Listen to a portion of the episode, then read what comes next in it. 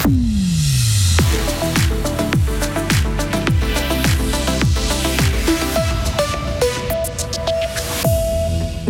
Et pas assez valorisé le travail du personnel de santé du canton de Fribourg. Une pétition veut faire changer les choses. Que le loup qui se promène entre la Saint-Gine et la Gruyère soit prévenu, il est la bête à abattre jusqu'en octobre. Et si vous souffrez du rhume des foins et que vous voulez en finir avec les désagréments, c'est le bon moment pour commencer une désensibilisation. Une matinée euh, changeante, puis un après-midi assez ensoleillé. Maximum 30 degrés dans notre météo tout à l'heure. Nous sommes jeudi 17 août 2023. Bonjour Delphine Bulliard. Bonjour. Travailler moins et gagner plus. C'est en substance ce que propose une pétition pour revaloriser le travail du personnel de la santé. Elle a été déposée hier par le syndicat des services publics. Le texte demande par exemple qu'un salarié travaille à 90% tout en touchant un salaire équivalent à un 100%, car le métier est pénible. Certains soignants doivent diminuer leur pourcentage pour tenir le coup, comme Virginie Schwab, infirmière HES à la permanence de RIA. Par exemple, moi j'ai baissé mon taux de pourcentage à 80% au lieu de 100%, car sur la longue durée c'est quasiment infaisable.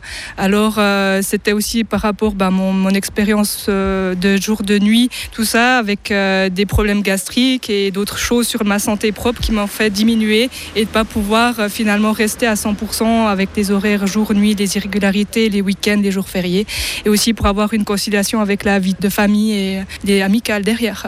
La pétition a été paraffée par plus de 1500 personnes, ce qui représente un tiers des soignants qui travaillent dans la fonction publique et parapublique fribourgeoise. Une autorisation de tir d'un loup a été délivrée dans le canton de Fribourg. C'est la première fois depuis le retour de l'animal sur nos terres en 2017. L'autorisation répond aux critères définis par l'ordonnance fédérale. Huit moutons du même troupeau ont été tués par un loup isolé lors de trois attaques entre juillet et août sur les communes de Yaoun et Planfaillon. Il a aussi tué 13 ovins du même troupeau sur le territoire bernois. Ce serait même le troisième loup présent dans le canton.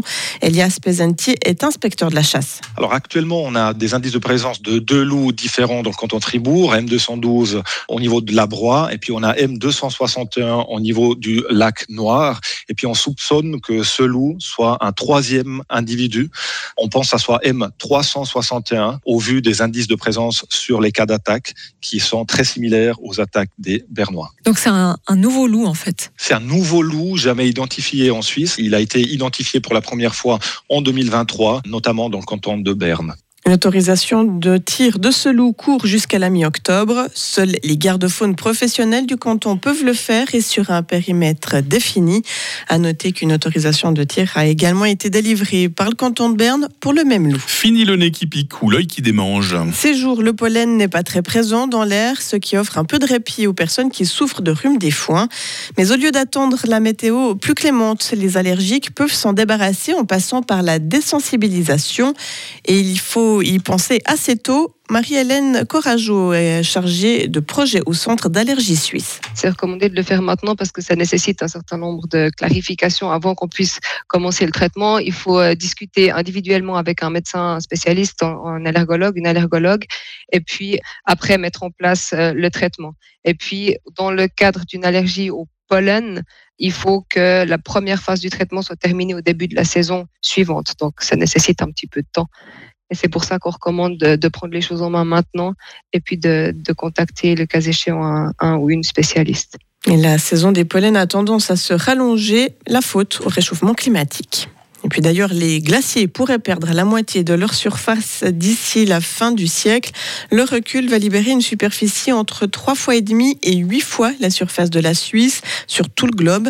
De nouveaux écosystèmes dont le statut est encore incertain vont alors apparaître. Ils pourraient servir de refuge à des espèces chassées d'autres endroits par le réchauffement.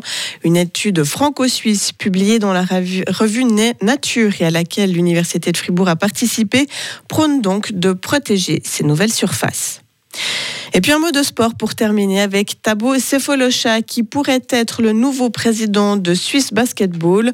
Le premier joueur suisse à avoir évolué en NBA pourrait remplacer Giancarlo Sergi à ce poste d'après nos informations. Un document circule actuellement pour demander la convocation d'une assemblée générale extraordinaire de la fédération. L'un des points qui figure à l'ordre du jour serait la révocation du président et de tous les membres du conseil d'administration. Pour rappel, la fédération est au cœur de plusieurs affaires qui ont terni l'image du basketball helvétique ces derniers mois. Et ça, c'est bien dommage. C'est tellement un beau sport, le basket Delphine. hein. Oui, effectivement. Surtout dans une ville comme Fribourg, avec euh, des, des équipes comme Olympique ou encore Elfique. hein. Ah, puis des, des titres à l'appel qui Ah, font toujours plaisir. Voilà, ça, ça fait plaisir. Ouais. Merci de le rappeler. Delphine Bulliard, la suite de l'info, 8h30. Retrouvez toute l'info sur frappe et frappe.ch. 8h06, on parle météo. La météo avec Frappe, votre média numérique régional. On va aller dans l'ordre. hein. Cette matinée, tout d'abord, cette matinée de jeudi, vous voyez qu'on ne voit pas toujours le soleil. hein. Normal, il y a des passages nuageux parfois importants. Il risque d'y avoir des averses, ça et là. Des orages même ne sont pas impossibles ce matin. Puis cet après-midi, le temps va redevenir assez ensoleillé. En tout cas, pour ce qui est de la plaine, amélioration toujours plus lente en montagne. Maximum pour aujourd'hui, euh, 30 degrés. Notez bien, hein, aujourd'hui 30 degrés. Euh, demain, vendredi, sera ensoleillé. Demain sera très chaud, hein, un minimum 17, maximum 33 degrés. Un orage isolé n'est impossible dans les Alpes. Et puis il fera encore plus chaud ce week-end, 34 degrés, hein, tant samedi que dimanche. Préparez-vous également, là je vous prépare euh, psychiquement, psychologiquement, préparez-vous également à transpirer la semaine prochaine. Ça va rester autour des 34 degrés les maximales. Nous sommes jeudi, nous sommes le 17 août, 229e jour. Il y a peut-être du monde qui s'appelle Hyacinthe qui nous écoute ce matin. Bonne fête les Hyacinthes. Il fait jour de 6h31 à 20h30.